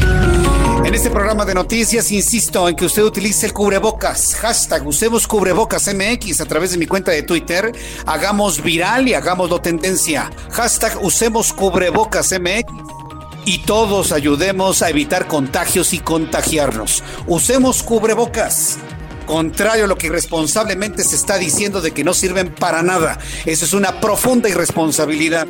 Nosotros le invitamos a que use cubrebocas, cuide a su familia, se cuide usted, cuide a los suyos, seamos responsables, seamos educados, utilicemos el cubrebocas. Hasta aquí el resumen de noticias. Le saluda Jesús Martín Mendoza. Le invito para que siga con nosotros.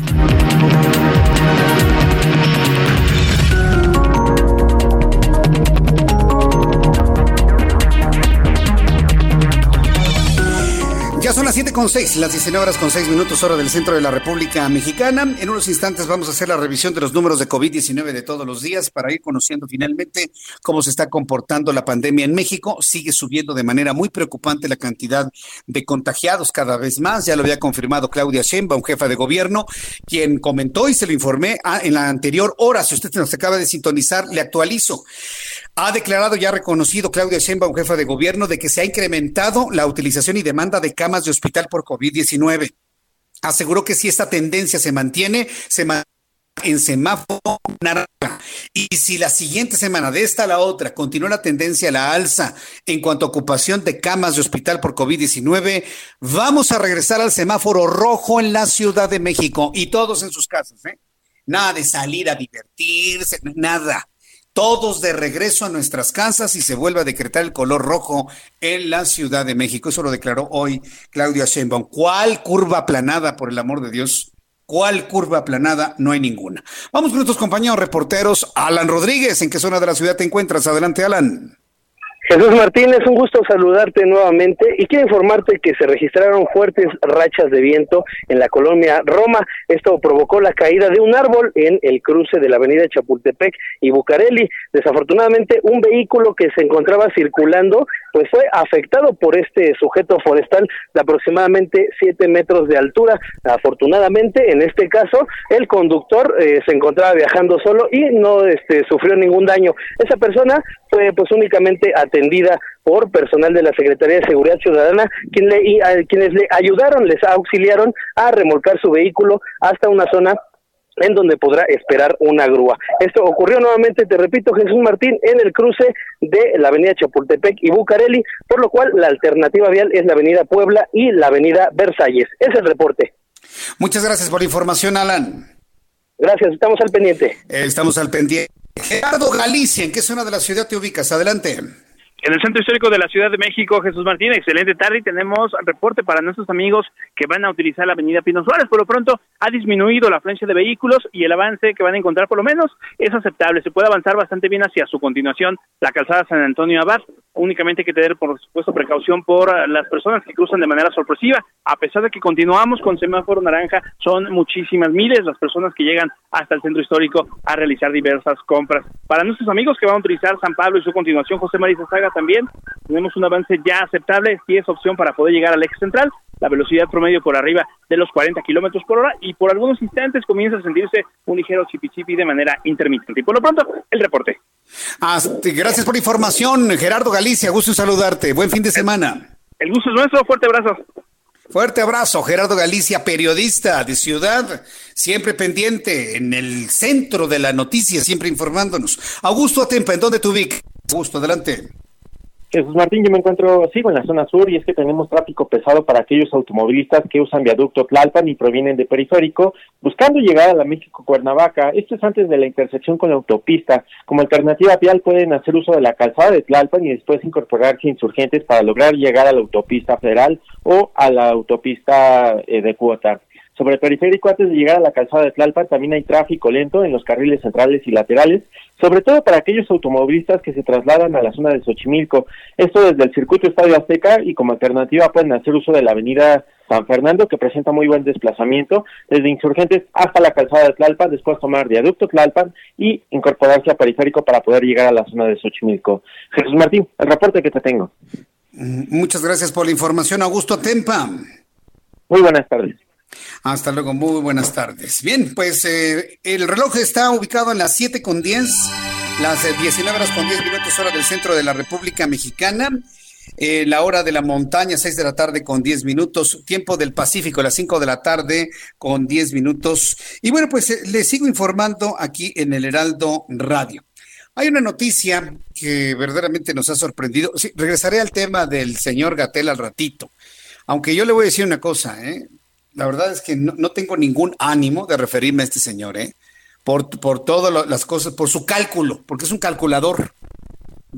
Yo le tenía fe al principio y veía a un buen técnico, veía a un buen médico, a un hombre que tal vez injustamente fue corrido de la Secretaría de Salud en tiempos, en tiempos de Felipe Calderón, pero pues no, ya me confirmó las razones por las cuales lo corrieron de la Secretaría de Salud en tiempos de la pandemia de influenza. Ahora lo entiendo es un calculador, calcula su beneficio, ¿no? Y como ha visto que puede calcular beneficios políticos diciéndole a López Obrador lo que quiere oír, por eso yo ya no le tengo ningún tipo de confianza, no es un interlocutor válido, poco importa si renuncia o no. La verdad, poco importa si renuncia o no. Yo creo que ya el país ya no le hace caso a Hugo López Gatel, ya que se quede ahí, que haga sus conferencias con dos, tres personas, con el Lord Molécula y que, que le volé los zapatos. Digo, es lo de menos que se queden ahí.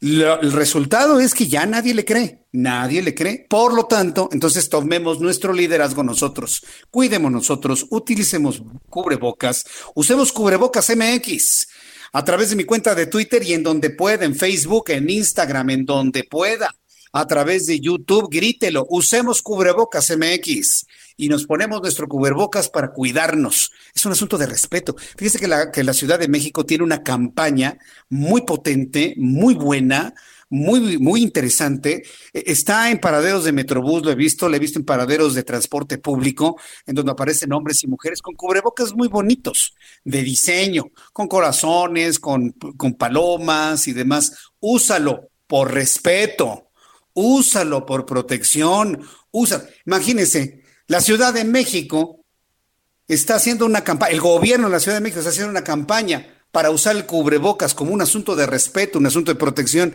y el presidente dice que no es necesario. No, de, verdad que vamos en un carruaje donde unos caballos van para un lado y otros para otro lado. No le ayuda a los gobernadores ni a la jefa de gobierno el discurso del presidente, todo por, por sus eh, frustraciones personales.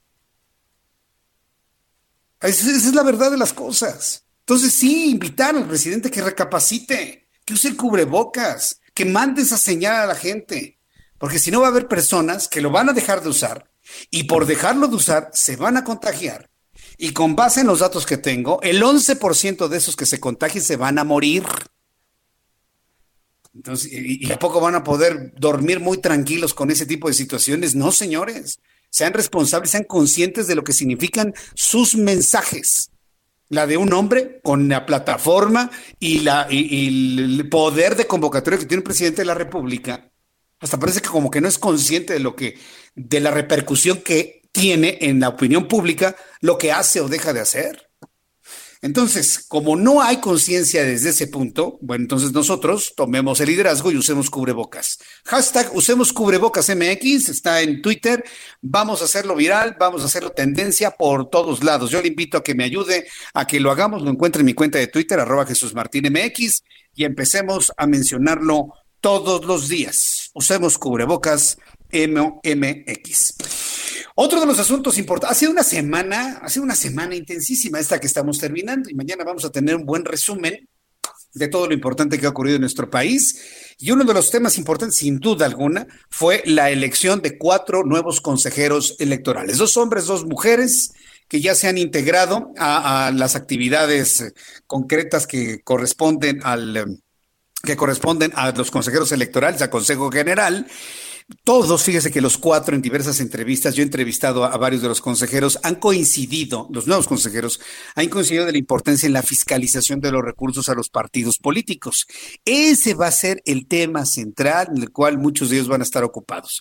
Llegan con un gran consenso legislativo, llegan con una aprobación de la opinión pública, llegan con el beneplácito del Instituto Nacional Electoral. Ayer Raimundo Sánchez Patlán, eh, analista político, columnista del Heraldo de México, subdirector editorial del Heraldo de México, nos hacía una lista de todas las entidades o instancias que salían ganadoras con finalmente esta de los cuatro nuevos consejeros electorales.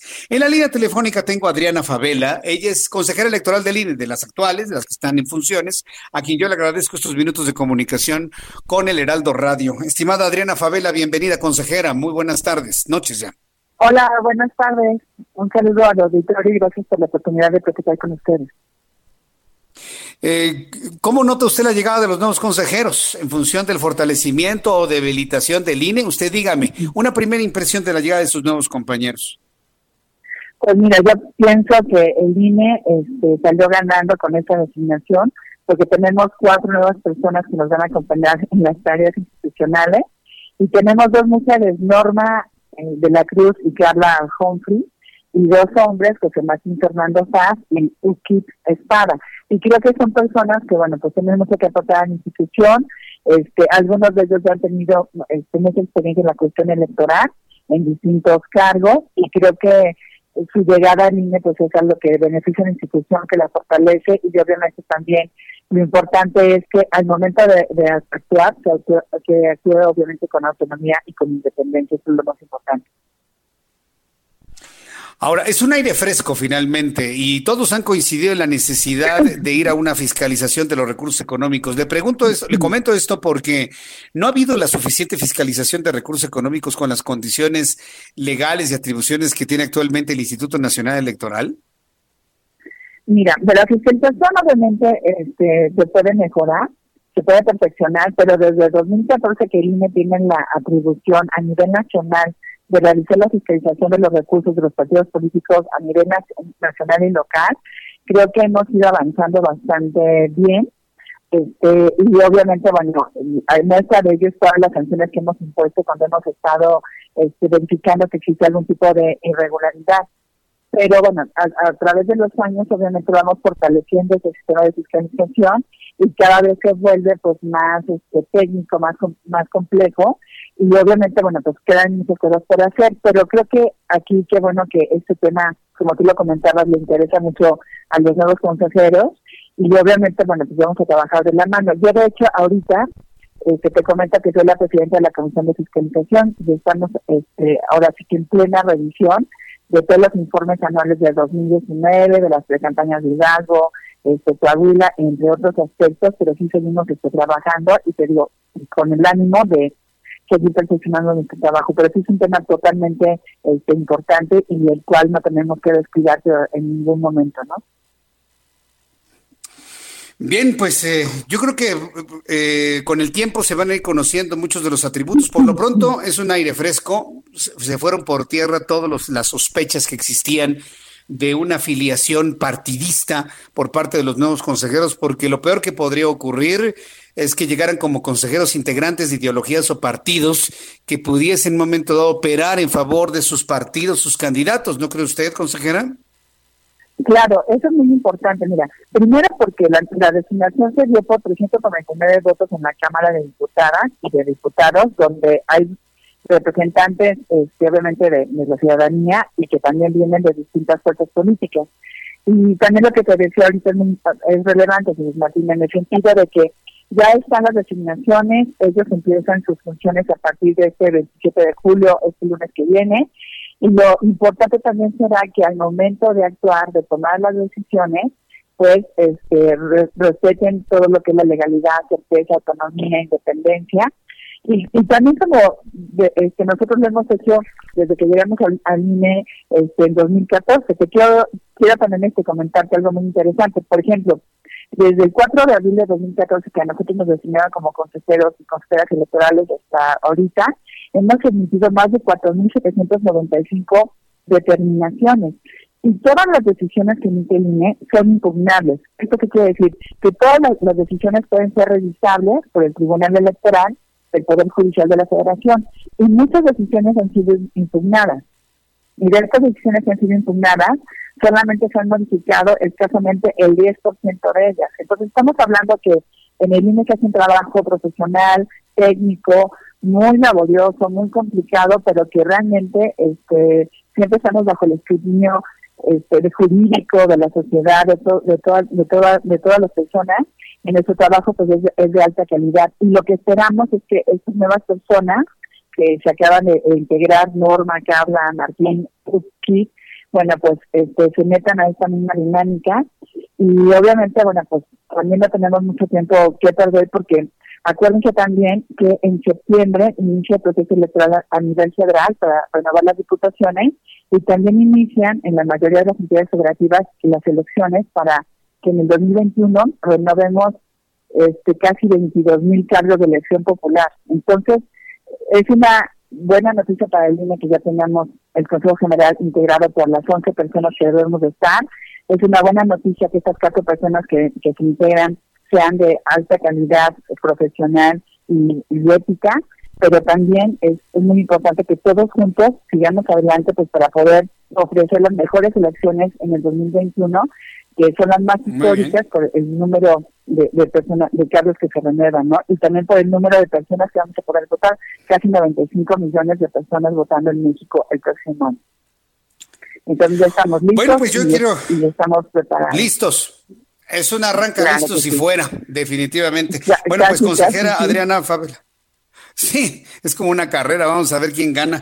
Pues Adriana Favela, yo le agradezco mucho el que me haya tomado la llamada telefónica y estaremos muy atentos del árbitro electoral, pues ahora ya que se encuentran completos. Muchísimas gracias por su tiempo. Gracias, buenas tardes y un saludo. Hasta luego, que le vaya muy bien. Es Adriana Favela, consejera del Instituto Nacional Electoral. Son las 7.22, las 7.22 horas del centro de la República Mexicana. Gracias Rubén Martínez Sánchez, también para Efraín Sánchez. Saludos cordiales a todos los amigos del chat. Gracias por estar ustedes presentes y a todos nuestros amigos que nos están escuchando a esta hora de la tarde. Hay un asunto que en torno a Genaro García Luna ha surgido. Súbale el volumen a su radio. Fíjense que la Fiscalía Federal de Estados Unidos la Fiscalía Federal de los Estados Unidos, presentará kilos y kilos de cocaína y heroína que se decomisaron cuando Genaro García Luna era el secretario de Seguridad Pública de México como evidencia en contra de quien fuera el hombre más poderoso durante el sexenio de Felipe Calderón Hinojosa. De acuerdo con información publicada en The New York Times, la Fiscalía estadounidense entregó las supuestas pruebas a la defensa de García Luna, actualmente detenido en Estados Unidos.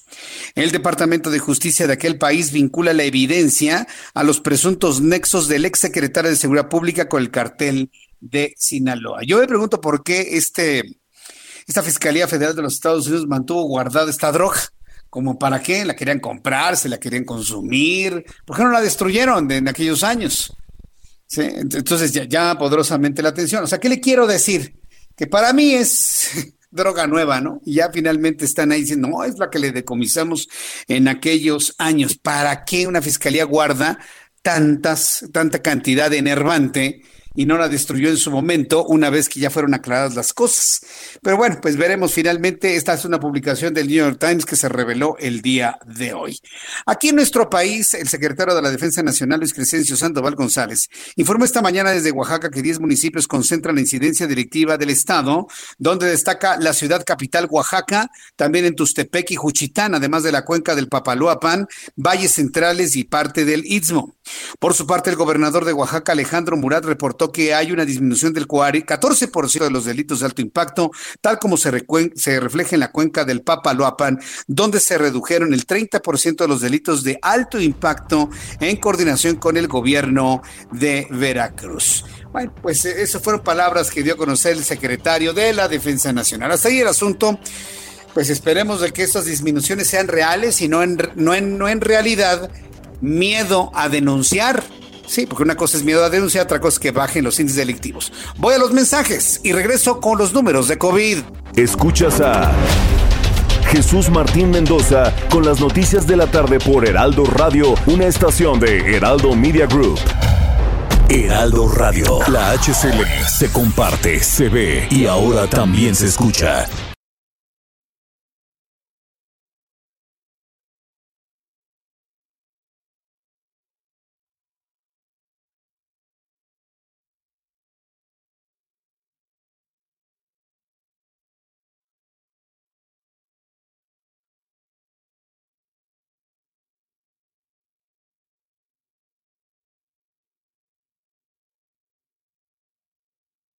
Escucha la H, Heraldo Radio.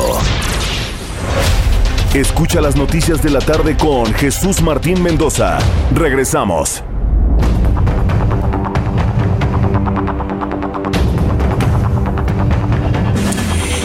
Ya son las 7 con 29, las 19 con 29 minutos hora del centro de la República Mexicana. Saludando a todos nuestros amigos que están en el chat de nosotros, del Heraldo, a través de Jesús Martín MX, si usted quiere vernos en acción o verme en acción y además enviarme algún mensaje, algún comentario.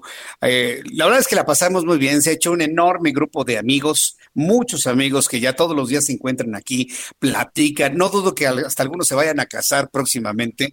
Bueno, yo le invito a que entre a Jesús Martín MX en el canal de YouTube y ahí se va a encontrar con este grupo de amigos que por cierto están celebrando la reaparición de Iván Salas que es un seguidor, pero es un seguidor así, mire, de hueso colorado de Andrés Manuel López Obrador, y se arman unos debates, no, no, bueno, ¿qué le puedo platicar?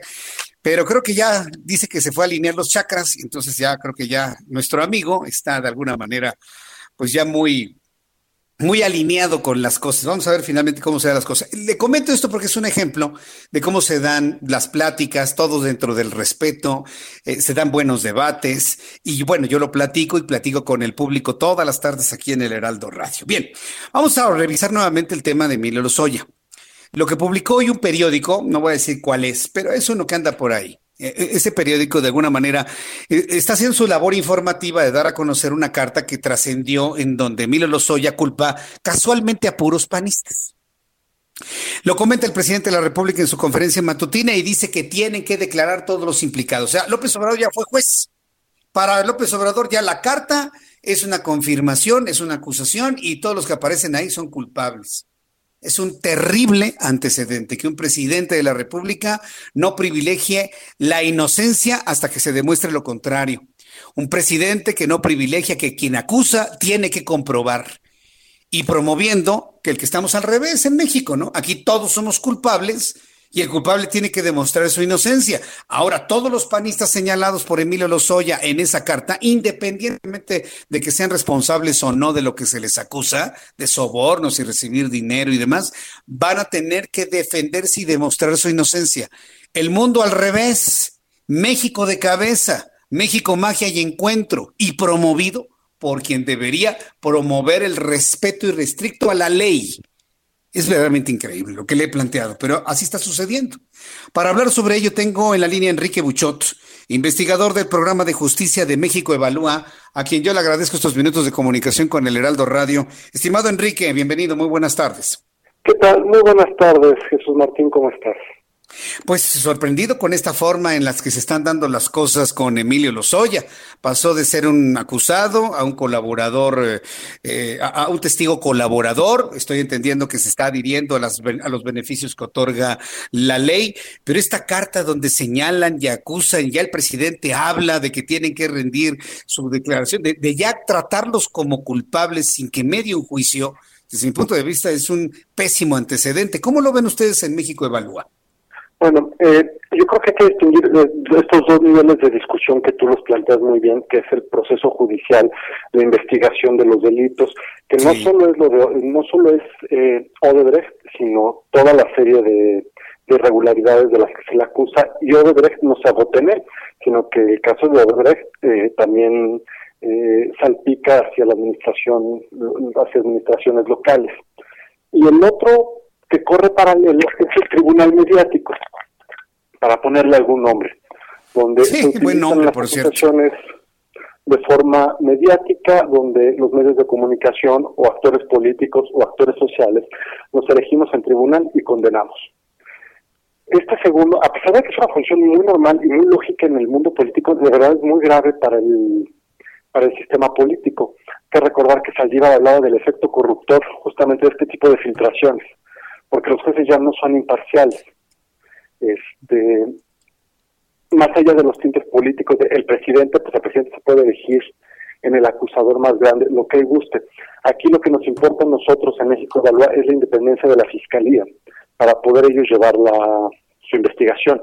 Eh, Lozoya se pueden haber filtrado cartas, no sabemos siquiera si la firmó Lozoya o no, no sabemos cómo llegó al presidente, no sabemos cómo llegó a los medios de comunicación.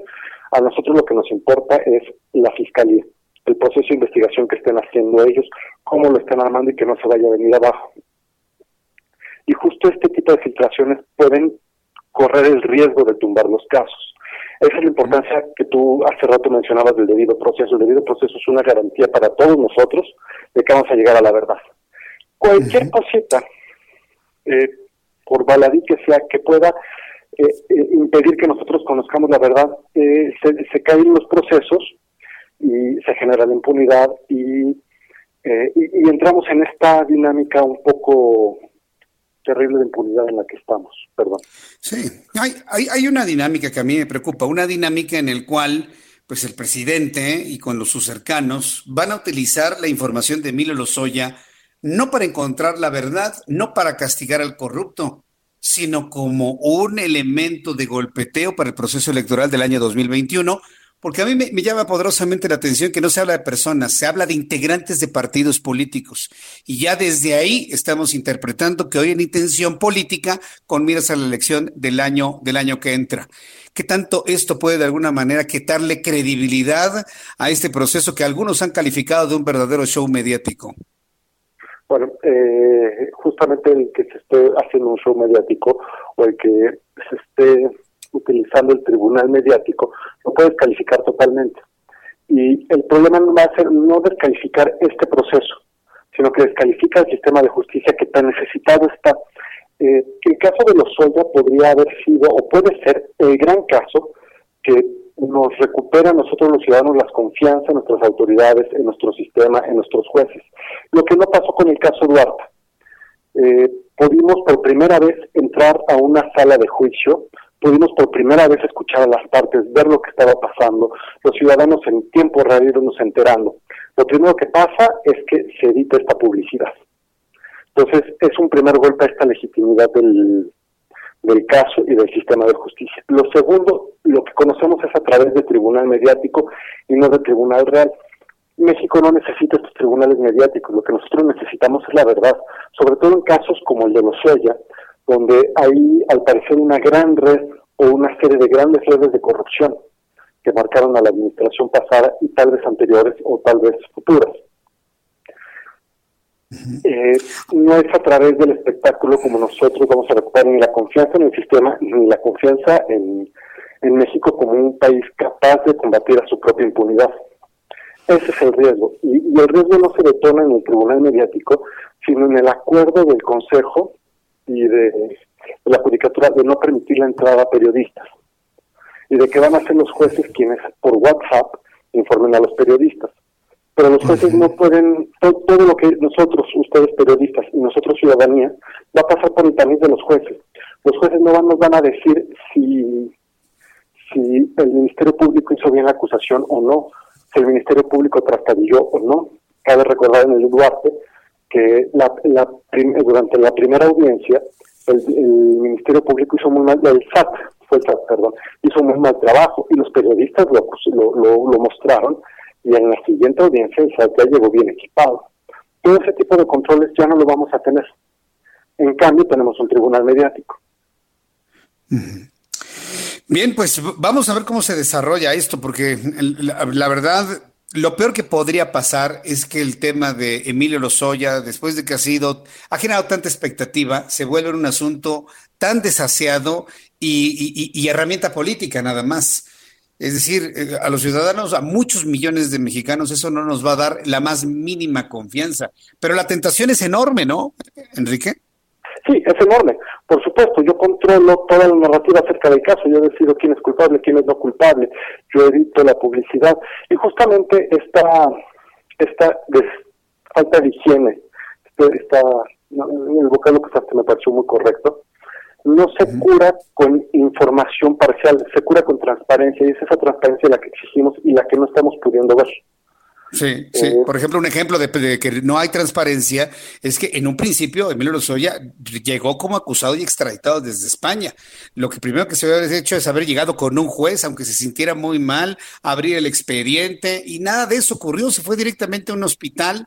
Hasta yo pienso que el juez tuvo que ir hasta el hospital, eh, dándole un trato privilegiado completamente a alguien que pues a todas luces no lo merece, Enrique. Otro, otro aspecto que no ha sido lo suficientemente analizado es que en noviembre se cambió el Código Nacional. Eh, él ahorita puede aspirar a criterios de oportunidad si, si entregue, si provee información que lleva a la acusación y presentación de otros acusados de mayor nivel. Pero antes de la reforma de noviembre, los delitos fiscales por los que él está acusado no entraban como posibilidad de criterio de oportunidad, y ahora sí. Esto también es desaseado hay una serie de, que no podamos ver, el que no puedan entrar medios de comunicación, también es desaseado. Y, se corre el riesgo de que este desaseo tumbe la oportunidad de, posicionar y legitimar un sistema que mucha falta le hace. Bien, pues eh, eh, eh, Enrique Buchot, y yo agradezco mucho estos, este análisis para el auditorio del Heraldo Radio. Viene un fin de semana en donde vamos a, a descansar de todo esto y vamos a ver cómo se van dando las cosas la próxima semana y nos volvemos a poner en contacto. Enrique Buchot, muchísimas gracias por este tiempo para el Heraldo. No, al contrario, muchísimas gracias a ti. Fuerte abrazo, gracias. Muchas gracias. Saludos y abrazo fuerte para Enrique Buchot, investigador del programa de justicia México Evalúa. Entonces, eh, fíjese lo que se está vulnerando, la necesidad enorme que tiene el sistema de justicia de nuestro país de, aglutinar credibilidad, una credibilidad que no, que no, no la tiene, ¿no? y la enorme tentación de usar este, este, este, esta historia que, como dijo hoy el presidente de este país, es una historia que no la tiene ni Netflix, porque así dijo, no la tiene ni Netflix. Este, la, tentación es enorme para usarlo con fines electorales. A ver, por favor, no seamos, no, no seamos y no sean inocentes. No, no, no, no seamos inocentes, por favor. Sí, por favor. Eh, eh, eh, la llegada de Miguel Lozoya es oro molido para López Obrador para desacreditar al PAN, al PRI, a quien, a quien usted guste y mande. ¿Podrán tener culpabilidad? Sí. Sí, pero que vaya con las personas, no que vaya con los partidos políticos. Y lamentablemente hasta este momento ningún partido político ha levantado la mano y decir, eh, espérame tantito, ¿por qué me estás acusando? ¿Dónde está mi derecho a la inocencia hasta que este señor me demuestre lo contrario? Nada, nada. Está, está abatida la oposición. A veces me da la impresión de que están abatidos, de que están golpeados, que están apáticos, están.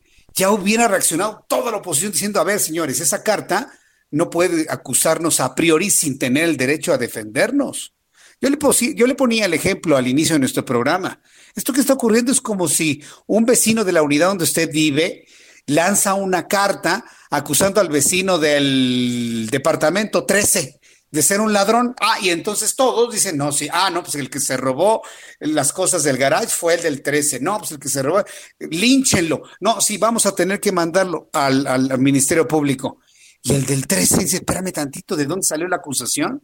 Oye, espérame, primero pregúntenme, denme mi derecho a defenderme. Es más, yo soy inocente y ustedes van a tener que demostrar lo contrario. Es lo mismo. Entonces, para quien esté defendiendo para quien esté defendiendo este procedimiento, nada más póngase en los zapatos de los acusados por un momento. ¿Le va a gustar? Claro que no, por supuesto que no. Entonces, para poder entender este planteamiento, póngase usted en los zapatos de quien sea y esté acusado. ¿Que hay casos indefendibles como el de Videgaray? Ah, no, sí, por supuesto. Me parece que es indefendible el individuo. Pero hay evidentemente otras personas que han sido señaladas y que no se les está dando su oportunidad de defenderse, de declarar. Y que eh, quien acuse les demuestre que son culpables. Es un principio de primer semestre de leyes. O sea, de primer semestre de leyes. Vaya, es, es un asunto de, de, clases de derecho de preparatoria. Así, así se lo pongo. Pero en fin, son las 7.43, las 7.43 horas del centro de la República Mexicana. Vamos con otras noticias importantes. Ah, le había dicho que vamos con los números de COVID. Rápidamente, rápidamente, números de COVID para las personas que me están escuchando. Mire que ya no necesitamos de, de los datos de la vespertina. Estamos llevándolo un monitoreo para ver si el, si el señor López Gatel, que es ya totalmente irrelevante en cuanto a coronavirus, menciona algo sobre sus recomendaciones, entre comillas, al presidente de no usar cubrebocas. Queremos saber qué diablos va a decir sobre eso. Vamos a ver qué demonios va a decir sobre eso, cómo se va a justificar. Porque es una irresponsabilidad, vaya, es criminal lanzar un mensaje de que no sirve el cubrebocas. De verdad, y mire que, que pensando el término correcto, no tengo duda en usarlo, es criminal. ¿Por qué? Porque habrá personas que digan, ay, entonces no sirve el cubrebocas, ¿para qué lo uso? Esa persona se va a contagiar y en el 11% de los casos va a morir. Entonces, ¿cuáles van a ser las responsabilidades para quienes están lanzando este tipo de mensajes? Sea, sea Gatel, sea el COSER, sea el presidente, o sea quien sea. ¿Cuál es la responsabilidad indirecta o directa de los posibles fallecimientos por un mensaje de esta naturaleza? Por eso yo le pido a usted que use el cubrebocas. Hashtag usemos cubrebocas MX, hashtag usemos cubrebocas MX, hagámoslo viral, hagámoslo tendencia, difúndalo por todas las redes sociales, platíquelo con su familia, con amigos, con vecinos, con compañeros de trabajo, con la gente en la calle. Usa cubrebocas. Si tiene posibilidad, ármese de cubrebocas de estos desechables y cuando ve a alguien sin cubrebocas, toma, te regalo un cubrebocas, es gratis, tómalo. Pero usemos cubrebocas, es un asunto de respeto, es un asunto de seguridad, es un asunto de salud. Si no hay ese liderazgo donde tendría que estar, pues tomemos nosotros ese liderazgo en nuestras manos y promovamos la salud, promovamos el cuidarnos eh, usando el cubrebocas. Promovámoslo. Datos de COVID el día de hoy. La Universidad John Hopkins ha anunciado, con base en datos que le ha proporcionado la Secretaría de Salud de México, que el número de fallecidos al día de hoy son 378.285, una diferencia de 7.573 casos con relación a ayer. Es decir, en las últimas 24 horas se han sumado 7.573 casos. Ayer fueron 8.338. En cuanto a personas fallecidas en México, 42.645 muertos, una diferencia de 737. Es decir, 737 mexicanos han sumado a la lista de fallecidos. Ayer había 41.908, hoy hay 42.645. Índice de letalidad en México ha ido en descenso. 11.27%, pero si usted lo compara con el 4% mundial, es casi la, es el triple de muertes en México, casi el triple de muertes en México que lo que sucede en promedio a nivel mundial. Estos son los números de COVID-19 a esta hora de la tarde. En otros asuntos, cuando ya el reloj marca las 7.47, las 7.47 hora del centro de la República Mexicana, Quiero informarle que la jefa de gobierno de la Ciudad de México, Claudia Sheinbaum, informó que el semáforo epidemiológico de la capital se va a mantener en naranja para la próxima semana, pero con una alerta por epidemia de coronavirus en la entidad. La jefa de gobierno advirtió que si la ocupación crece hasta llegar a 5.127 camas, la Ciudad de México regresará al color rojo. Si se ocupan más camas de siguientes días, la jefa de gobierno va a tomar la decisión de regresar en rojo y ustedes que andan muy contentitos en la calle, a sus casas. No habrá otra posibilidad más que regresar a sus casas, salir de los trabajos, no salir a los mercados. Se cierran otra vez las tiendas departamentales. Entonces, ojo con esto, ¿eh? Están creciendo mucho la ocupación de camas por coronavirus. ¿Por qué? Pues por la normalidad que tenemos, porque la gente le vale un comino. Y eso que utilizan cubrebocas, si no lo usaran sería esto peor. Sheinbaum entonces eh, dijo que podríamos regresar al semáforo rojo. Explicó que durante esta semana se mantienen las actividades permitidas, pero se llama seguir las medidas sanitarias con toda precisión. Así lo comentó. Seguimos en semáforo naranja para la próxima semana en la Ciudad de México pero sí hay una alerta, como lo hemos estado reportando en los últimos días, semáforo naranja con alerta, así le llamamos a la próxima semana, dado que en los últimos cinco días se han estado incrementando el número de camas ocupadas en los hospitales de la ciudad y llamamos a todos los habitantes, todas las habitantes de la Ciudad de México, hoy más que nunca hay que protegernos, protégete y protege a los demás. Hoy más que nunca debemos protegernos. Protégete y protege a los demás. La jefa de gobierno, que es de Morena, y el presidente, no hay evidencia científica de que ayude el cubrebocas para llevarse la mano a la frente y decir cómo es posible esta diferencia de posiciones en gente del mismo partido y supuestamente la misma ideología. Es impresentable el gobierno federal, de verdad. Yo me voy más con lo que recomienda la jefa de gobierno. Hay que cuidarnos, cuidarnos a los demás, protégete, protégete y protege a los demás. Qué buen mensaje, y todo lo dijo con su cubrebocas puesto la jefa de gobierno. En el Estado de México, Alfredo del Mazo dijo que la entidad se mantendrá en semáforo naranja la próxima semana y mencionó que su gobierno trabaja para tener un equilibrio entre el cuidado de la salud de los mexiquenses y la apertura de actividades con la finalidad de que el regreso sea de manera segura. Del Mazo indicó que el gobierno del Estado de México continúa con el apoyo a la economía familiar. Antes de despedirnos, Adriana Fernández, nuestra especialista en cine, que todos los fines de semana nos dice qué es lo que podemos ver mientras en familia, en el resguardo, estamos en casa. Mi querida Adriana, qué gusto saludarte, bienvenida, muy buenas noches. Buenas noches, Jesús Martín. Y sí, pues vamos a cuidarnos en casa y vamos a ver una película que se llama 7500 que pueden encontrar en Amazon Prime. Es una película que nos cuenta la historia de un avión que despega de Berlín a París, pero eh, luego luego se encuentra con una situación de mucho peligro a bordo. Y entonces quien va a tener que salir al quite es el copiloto de la nave, que es Joseph Gordon-Levitt.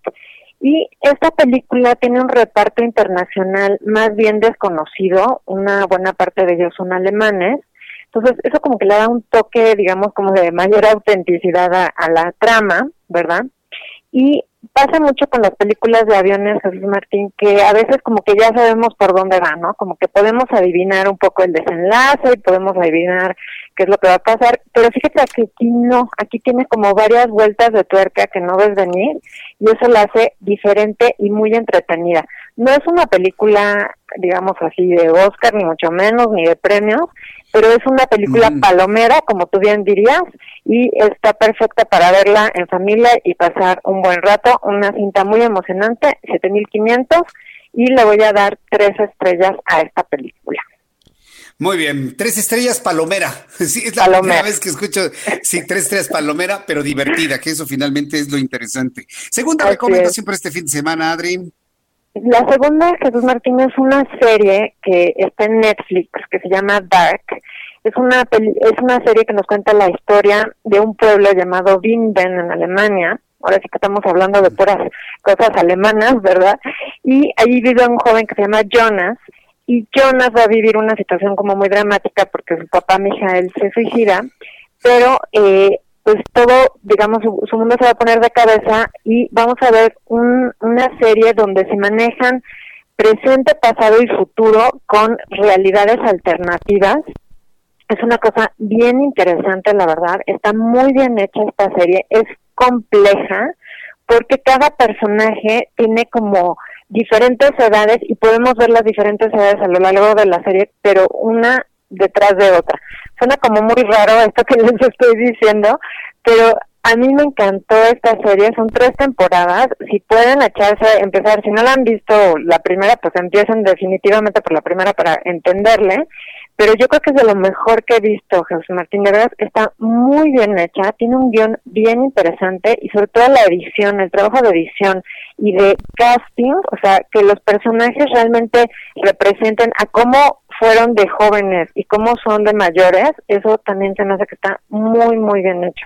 Da para mucho hablar, pero pues ahora este, tenemos el, tiempo contado, pero le voy a dar la máxima calificación de cuatro estrellas a Dark que pueden ver en Netflix. cuántos, ¿Cuántos capítulos eh, tiene Dark?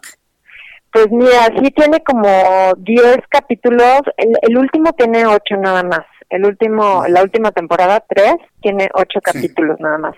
Pero digamos que sí son, andarán, andarán como por los 28, por las tres temporadas, pero de verdad vale mucho la pena, ¿eh? Mira, es de esas que te demandan como espectador, o sea, eso sí no es como para irse a relajar, es, como para entretenerse, pero pensarle, te tienen las neuronas así conectando, haciendo conexiones neuronales todo el tiempo, ¿no?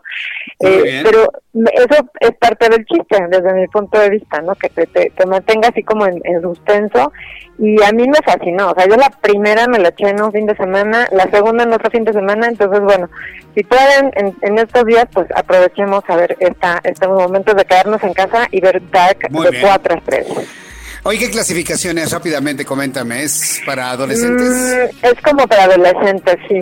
Jesús Martín, sí, sí tiene algunas cosillas, pero está está muy bien hecho. La verdad, es, se pone a pensar. Adriana Fernández, muchas gracias. Que tengas muy buen fin de semana, Adri. Igualmente Jesús Martín y les dejo mi Twitter por si me quieren hacer preguntas, ¿Ah, es arroba Adriana99, arroba Adriana99 y te deseo Jesús Martín un cinematográfico fin de semana.